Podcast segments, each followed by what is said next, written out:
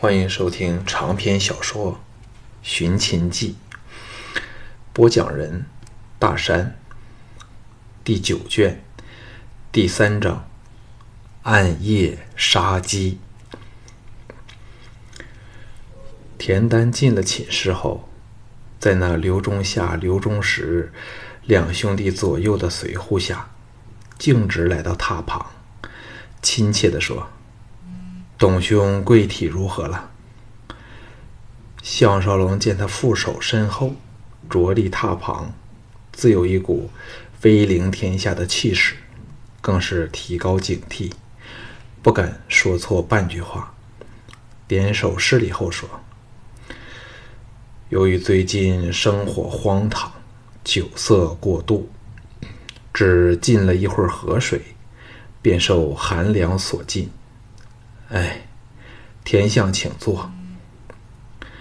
田丹微笑着摇头说：“很多时候，我都喜欢站着来说话。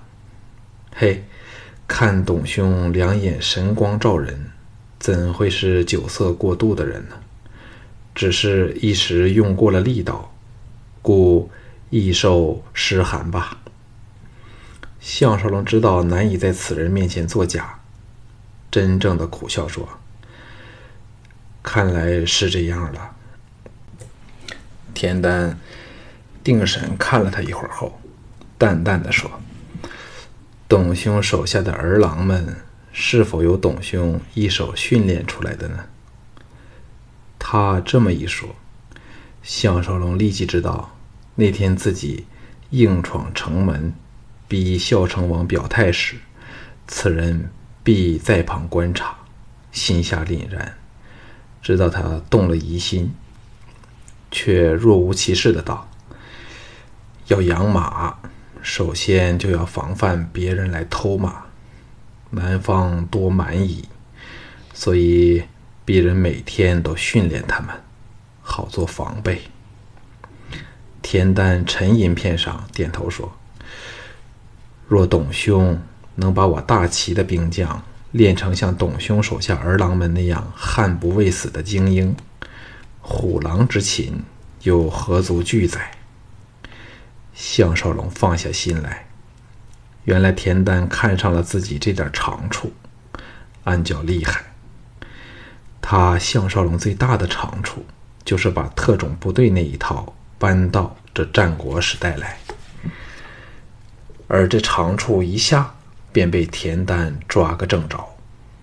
两个人对视顷刻后，项少龙闭上眼睛，好一会儿才睁开来，瞧着他说：“鄙人明白了，田相，请给董某点时间。”田丹想不到他如此的坦白直接，反觉愕然，旋即欣然道。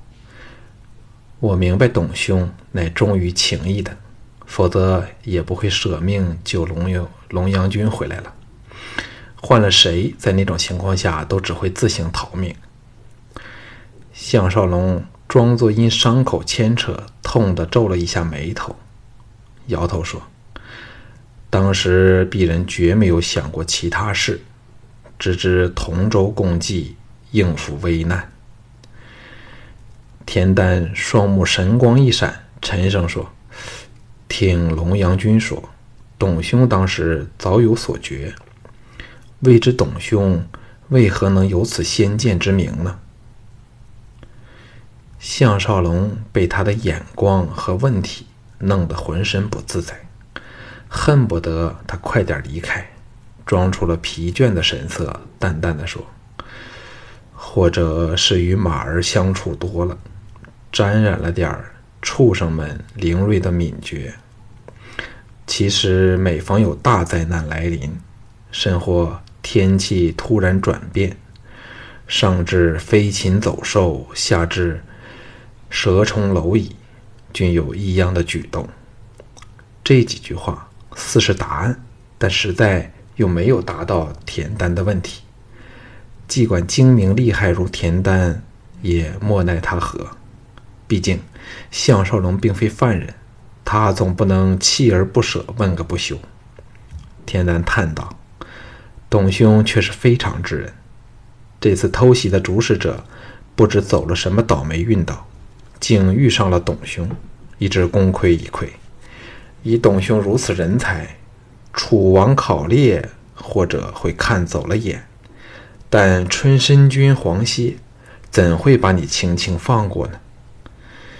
他虽是在抬捧项少龙，但其实步步紧逼，是要摸清对方的底细。项少龙暗叫不妙，此人才智高绝，一不小心给他抓着尾巴就完了。苦笑道。春申君恐怕连我的样子是怎样的都记不清楚，有什么放过不放过？董某对楚人早心淡了，再不愿想起他们。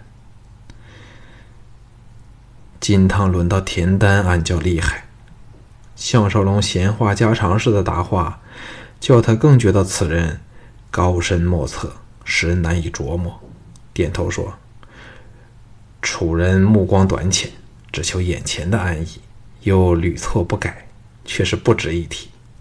但如果楚人楚国落到了李元的掌握中，董兄认为会出现一番什么局面呢？项少龙冷哼一声，审道：“李元此人薄情寡恩，心胸狭窄，纵情酒色，靠的又是裙带关系。”能做出什么大事来？天丹双目射出了如电神光，凝定在他的脸上，哑然失笑道：“董兄却是见识过人，叫田某怎能相信你只是个甘于养马的人嘞？”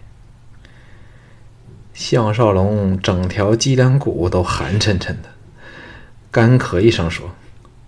田相太夸奖董某了。田丹正容说：“董兄若有经世之志，就不应留在赵国这垂死之地，应为伏计之计。其志方于千里之外。董兄乃是聪明人，当明白田某之意。”项少龙知道他仍是在招揽自己，反放下心来，颓然挨到枕子上。叹了一口气，却不说话。田丹虽乃雄辩滔滔之士，却拿他没法。轮到他苦笑说：“董兄可是有什么难言之隐？”项少龙装作辛苦的勉强坐高了点挨着榻子，捧额沉吟说：“还不是因为先父遗命，着本人回赵，设置牧场。”生死有命，很多事鄙人都不太放在心上。只不过与田相一见如故，感激田相知遇之恩，才想到再做好好商量。希望田相体谅鄙人的苦衷。他坦白如此，田丹察觉到很难再逼他立即表态了。深吸一口气后，奇风突出地说：“偷袭者。”定然与项少龙全无关系。项少龙暗吃一惊，装傻道：“田相有何拙见？”田丹踏前一步，轻拍了他肩头，微笑说：“但愿有一天，董兄能踏足奇境，田某必以上卿之礼款待先生。好好休息吧。过两天董兄复原时，我希望能到董兄的牧场。”打个转，竟避而不答项少龙的问题，就那么走了，累得项少龙满腹的疑问，不知此君尚有什么高深的后招。吃晚饭时，个人均因即将来临的事关重大的刺杀行动，引致心事重重，气氛并不热烈。赵志随便吃了点后，便放下筷子。看着项少龙，开怀大吃。京俊是唯一神情特别兴奋的人，逗赵志说：“志姐呀，不吃饱你哪来力气呢？”赵志低声说：“人家不饿吗？”单柔低骂道：“真没有用，又不是有人来刺杀你，一副坐立不安的样子。”田真、田凤这时过来为个人添酒，吴卓阻止道。今晚不宜喝酒。”转向项少龙笑道：“龙阳君派人送了两坛酒来，一是药酒，一为补酒。哈，我看三弟金汤麻烦喽。”项少龙对龙阳君的感激和关怀大感头痛，苦笑无言。单柔冷哼道：“让他给人宰掉，不是一了百了吗？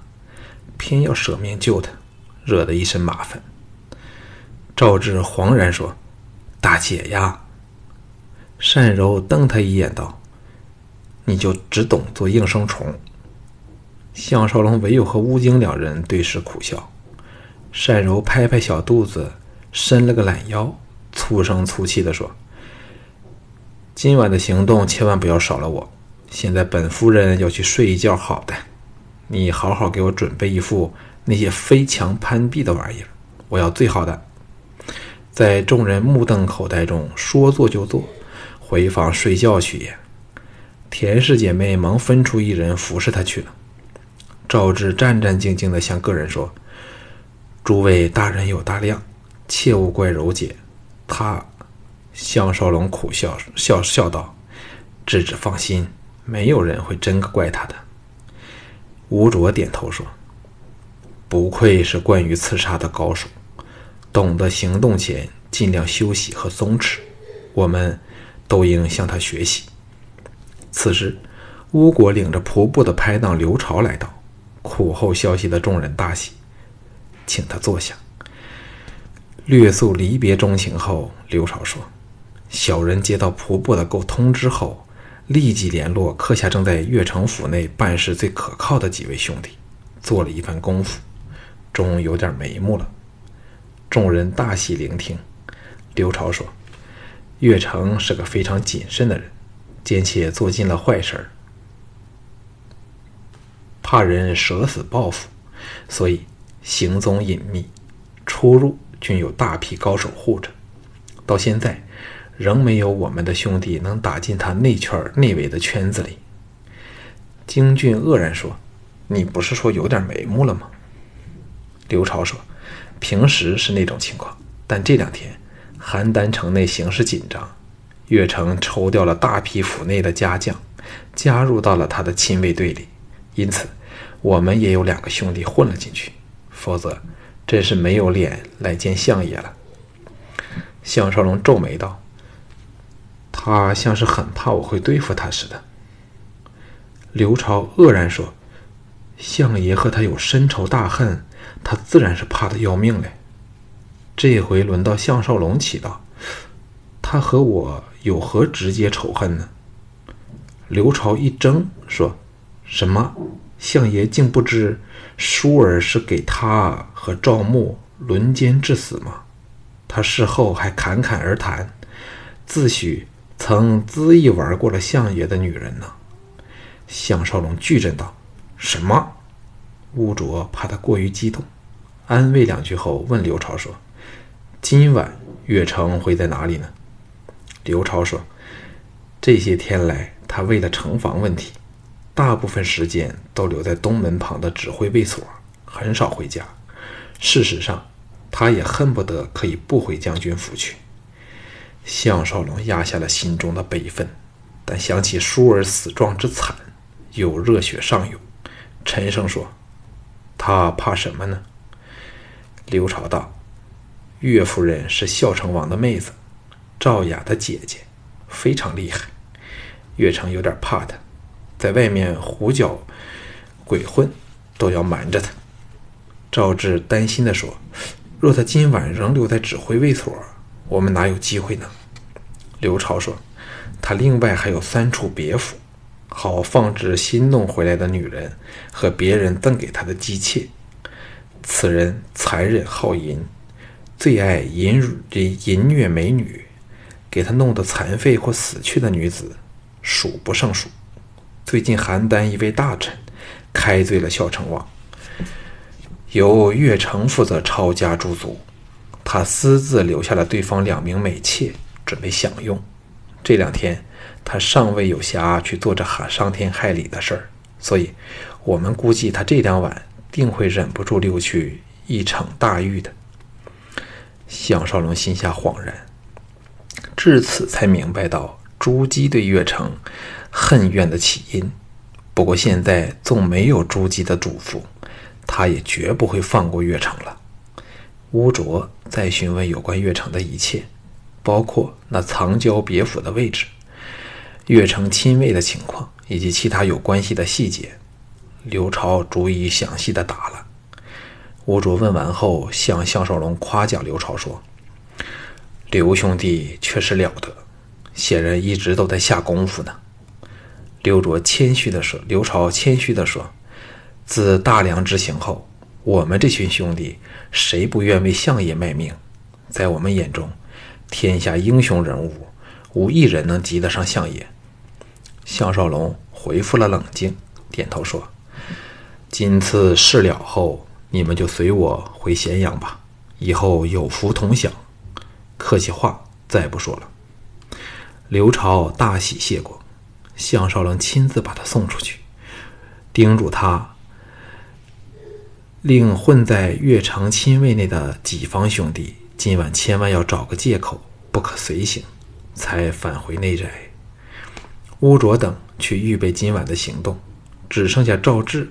和那双美丽的越国姊妹花，项少龙定下神来，又想起了命薄的舒儿，心如铅坠，很不好受。回邯郸后，他一直接触到的都是岳城客气可亲的一面，虽明知是虚情假意，但总没有什么直接的仇恨。现在当然全改变过来，恨不得把这奸贼碎尸万段。这种人死了。对人类实在是有利无害。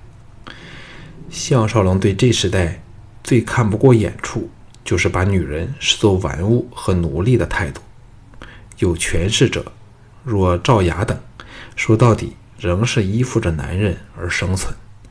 人的权利应来自比较客观公平的法律保障。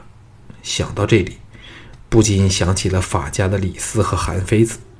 自己可否设法影响他们，使法治能代替了专研人治的儒家呢？但细心一想，只要一天仍是君权至上，真正的法治始终是水月镜花，毫不实在。赵志这时迎上来挽着他说：“董爷呀，你现在的脸色很难看，真叫人担心。”项少龙心中凛然。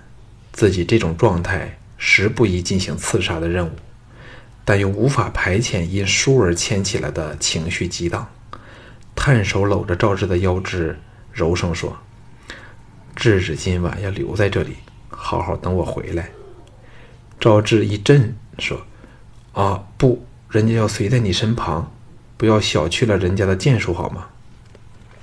项少龙手往下移，大力拍了他两记的粉臀。郑荣说：“你的身手和剑术都非常高明，可是你却从未试过杀人，那完全是另一回事乖乖听我的话，明白吗？”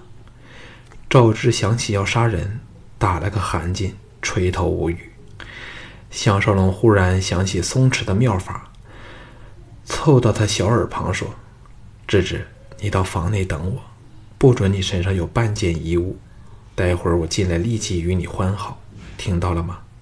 赵志又羞又喜，嘤咛娇呼，拖出他的怀抱，不敢看他，径自奔进房内。田氏姐妹呆看着他们似明非明。项少龙把两女招前，左右搂紧，又亲又摸的说：“明晚就轮到你们了。”二更时分。城东指挥卫所大门开处，驰出了一队约两百多人的骑士，不成阵型，开上长街，再转左，折入靠城墙的快道，沿城巡行。除了头尾各有四个灯笼做照明外，队伍中间的部分没入了黑暗里，叫人看不真切。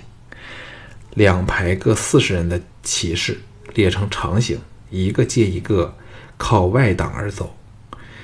像两堵活动的墙般护着走在中间的五组骑士，人人手持长盾，向着外侧。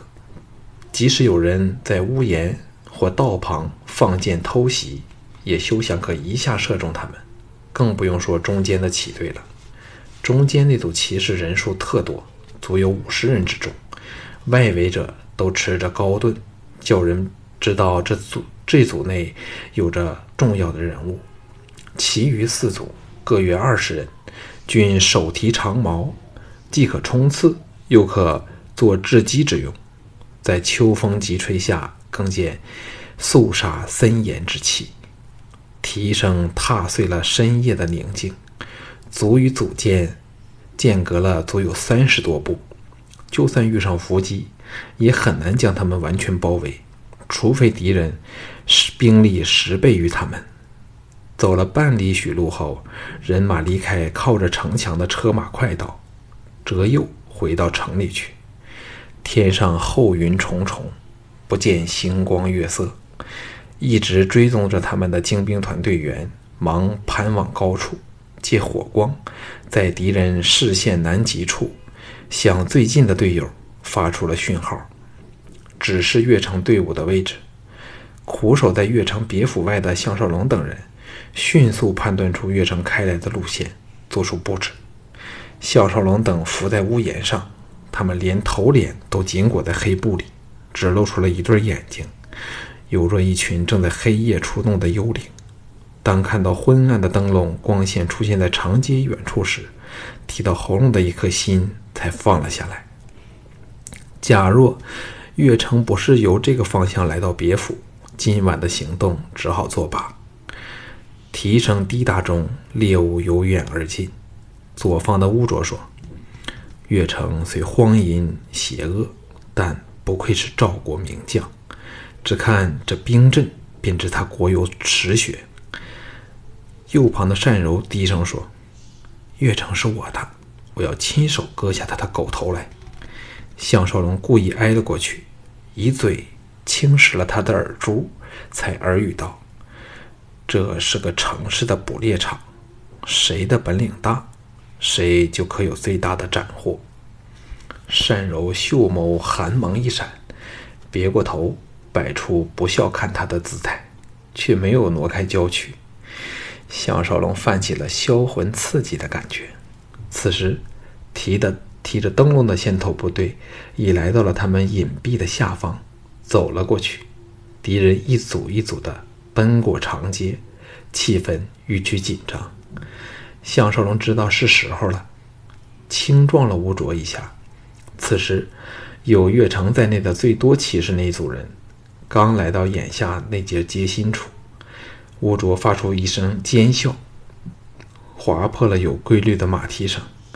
敌人无不骇然大震，往两旁望去，嗖嗖声响个不停不停。伏在两旁屋檐上的精锐队员，弩箭齐发，取马而不取人。战马的惨嘶声，人的怒喝声，震天响起。灯笼坠地，黑暗里，战马吃惊跳跃，情况混乱。可是。整个队形仍能大致的保持完整，足见赵军却是训练有素的精兵。乌卓知道是时候了，再发出攻击的暗号。项少龙仍未动作，单柔以豹子般的扑出屋檐，先落下了几尺，然后凌空飞出飞索，扣挂在腰间的攀爬工具天兵般的在暗黑中来到了大街的上空处。同一时间。两旁掷出了十多个燃着了的火球，隐约里照出了敌人的位置。而此刻敌人仍以为攻击者由两旁攻来，忙不知大群的煞星早到了头顶处。这批天兵掷出的飞刀，准头力道均无懈可击。当敌人惊觉时，最少一半人中刀坠马。本是完整的队形，立时溃不成军。失了主人的马儿。更是横冲直撞，乱成一团。越城那组人因是众矢之的，受创最重，五十多人被放倒了近二十人，余者纷纷翻下马背。中刀者都是伤在面门或胸口的要害。刹那间，宁静的长街变成了尸横马倒的修罗地狱。项少龙等借妖索从天而降，项少龙脚未触地前，左右撑出，两名来不及下马的敌人面门中招，飞坠马下。到他落在地上时，血浪出鞘，三名扑来的敌人登时有两个了账，另一人被单柔由后砍了一刀，惨呼着倒向项少龙。项少龙一闪避开，环目一扫，只见地上燃烧着的红光里，十多名亲卫正护着神色仍算冷静的岳成，往一旁的巷口退去。长街喊杀震天，精兵团员由两旁扑出，手持巨斧。赶杀着溃不成军的敌人，使岳城那组人变得孤立无援。项少龙和乌卓打个眼色，领着四名手下扑杀过去。单柔有若出笼的雌虎，劈翻了两人后，再掷飞刀，后发先至，竟抢在项武两人前头，射进其中一人的咽喉内。不愧是第一流的女刺客。岳城大喝道：“上！”当时有五人扑前迎往项武等人，他自己却继续退却。项少龙大喝道：“岳城奸贼，让我项少龙取你狗命！”岳城此时已退至巷口，心中大定，狞狞笑说：“有本事就过来吧！”单柔从项少龙身侧掠过，剑芒猛起，先一步迎上了敌人。